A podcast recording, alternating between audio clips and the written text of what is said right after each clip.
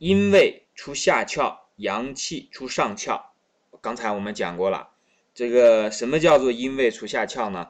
像比方说，我们就拿中土脾胃来讲，到中土的脾胃呢，那这个什么是阴位呢？阴为形，这个阳为气，是吧？阴为形呢，那比方说你吃完的东西，你把这个水谷精微吃到肚子里啊，水和五谷这样的东西吃到肚子里以后呢，它一部分这个营养啊、能量啊这些东西。就开始在身体里面输布四肢啊，在身体里面的内脏、四肢都开始去输布，供给他们这个营养。那这个时候呢，就是阳气在在运行。那么这个剩下的食物的这个残渣也好，然后比方说营血也好，都是往下走的。所以阴阳在这个时候呢，就会有这么一个一个分化。这个因为出下窍。指的就是我们平常的中医当中经常讲的二便，大便、小便。那这些东西呢，都是向下去走的。那出来的呢，不管是这个大便的固体，还是小便的这个液体呢，其实它都是属于阴行当中这个范围的。那么阳气呢，比方说我们的鼻子里出的气，是吧？头顶上冒的汗，一般来讲呢，人都是上身出汗要比下身多，对不对？头上冒汗比脚上冒汗要多，如果脚上冒汗太多，那就属于另外一种情况了啊。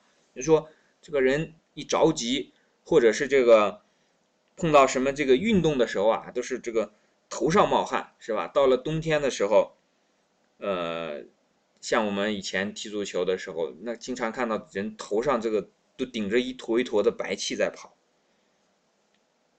而且这个阳气在上面呢，它有。这个阳胃的功能嘛，所以脸部是最不怕冻的了。你这个到了冬天的时候呢，嗯，穿鞋子很厚是吧？然后这个呃，甚至戴帽子，然后这个呃，穿衣服，但是脸上呢是可以露出来的。所以呢，这个很不怕冷的这些地方呢，其实都是阳气保卫的比较好的地方。这个是因为出下窍。阳气出上窍，所以气和胃在就是刚才我们讲的，你把这个胃呢和形啊联系起来理解，就会比较容易一些。胃后者为阴，薄为阴之阳；气后者为阳，薄为阳之阴。好，这地方呢讲的是两件事情。首先讲的是胃，胃后是什么？比方说吃东西啊。吃的特别的咸，特别的辣，特别的甜，等等等等，这都叫做胃厚。但比方说吃的吃个什么这个芝麻的时候，黑芝麻的时候，里面加了一点点盐，很淡很淡，但是呢还有这个咸味儿，这个时候呢就叫做胃薄。这个薄呢就变成了这个阴当中的阳，这两个是不一样的。后面讲了，说胃厚则泄，薄则通，气薄则发泄，厚则发热。那讲这个胃厚呢，比方说你吃了特别特别辣的，那你就只能这个泄了。这个大家有的人应该有这个体会啊。那么吃了这个，比方说盐特别特别咸，那这个其实它也卸掉了。它从什么地方卸掉？从尿液当中。因为尿液当中它是平衡你的这个，一个是盐分啊，甚至包括锌呐，都是在这个尿液当中来进行平衡的。太多了它就不流。比方说锌，你吸收多少，它都是那么多个量，身体可能会出现短暂的这个缺锌的状态，但是过锌这个是不会的。一旦这个锌在你摄入的太多的时候，就会立刻出现锌中毒。然后如果是没有锌中毒，也出也在。过量的这个范围内，就是说还没达到中毒，但是其实锌也过量了，在这个中间的范围的时候呢，多余的锌很快就被排掉了，一天都不会留下来。但如果是稍微有一点点这个咸，稍微有一点点锌，它就会变成了这个阴之阳。那到这种情况下呢，薄则通，它就会把这个堵塞的地方啊给你去疏通了。比方说以前讲说吃这个。黑芝麻的时候，然后稍微撒一点盐，就是把它呢，把这个黑芝麻的这个黑呀，还有它很小的这个子时的这个藏的这个这个功用啊，引导到什么地方呢？引导到肾当中去。因为你如果不加的话，那黑芝麻磨下来的之后呢，它是有一些干的这个味道，它就补了你的这个脾了。有一点点这个咸盐撒进去之后呢，哎，它就好像有了一个这个这个引导，有了一个方向标一样，它就去跑到这个五五脏当中的对应弦的这个肾当中去了。那气厚者为阳，薄为阳之阴。如果气薄呢，比方说稍微有一些热呢，那我们知道这个时候呢，胃气如果比较薄的时候，然后它又在你这个身体里面发生作用的时候，就会稍微的发一些汗，对吧？如果是气厚了之后呢，是什么？我们看那个很很多的这个就是性格非常阳刚的人啊，他有一个什么情况出现呢？不出汗，不出汗是什么状况呢？非常的热。这个人这种人啊，就是很阳刚的人，然后又不怎么出汗，这种人就一定会非常怕热。为什么？因为他自身本身就是属于气厚的嘛。后则发热，哎，就是这种情况。这一段呢，讲的就是这个胃的薄厚和这个气的薄厚。后面讲到呢，说这个壮火之气衰，少火之气壮，壮火食气，气食少火，壮火散气，少火生气。这个听起来好像挺复杂的啊。好像不是很容易懂，但是刚才我们讲过嘛，这个壮火呢，就好像说很大的火啊，少火呢就是微微的火，对不对？少火呢，就像我们说，哎，比较小的这个运动，比较小的运动呢，哎，就属于是少火。如果是特别这个剧烈的运动呢，就属于壮火，哎，也就像是什么呢？你这个火。点着的这个火啊比较少，实际上在我们现实的这个生活当中，你用自己人人本身作为例子来讲，或者说用现实当中的例子都可以看得到，什么叫壮火气衰呢？少火气壮呢？你如果是文火去炖一个东西啊，那这个火呢，它就一直是在在这个少火的这个范围。你如果这个噼里啪啦这个搞上一堆这个很猛的火上去的话，那可能就连你炖的烧的这些东西就全部都烧光了，而且这个火会火势会非常猛。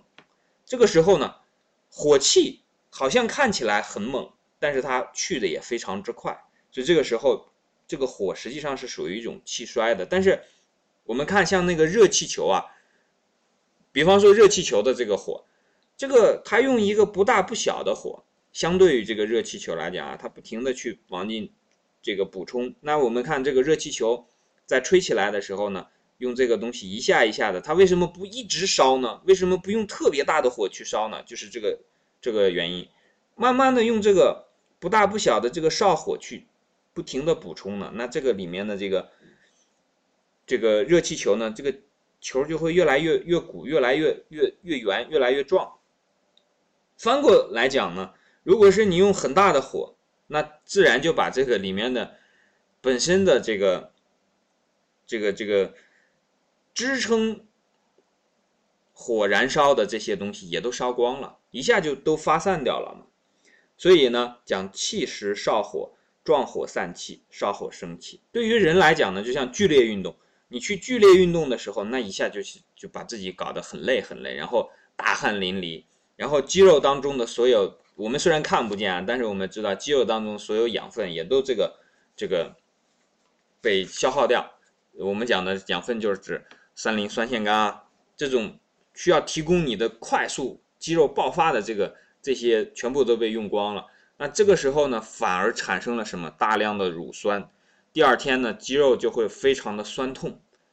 那这种时候呢，反倒使你的这个运动需要的能量呢，你这个。进行了很剧烈的、超量的、过量的运动之后呢，那么在第二天，自然你的这个运动的这个很多地方都受到了这个阻碍，第二天可能非常的困、非常的乏，甚至身上还出现这个酸和这个疼的这种情况。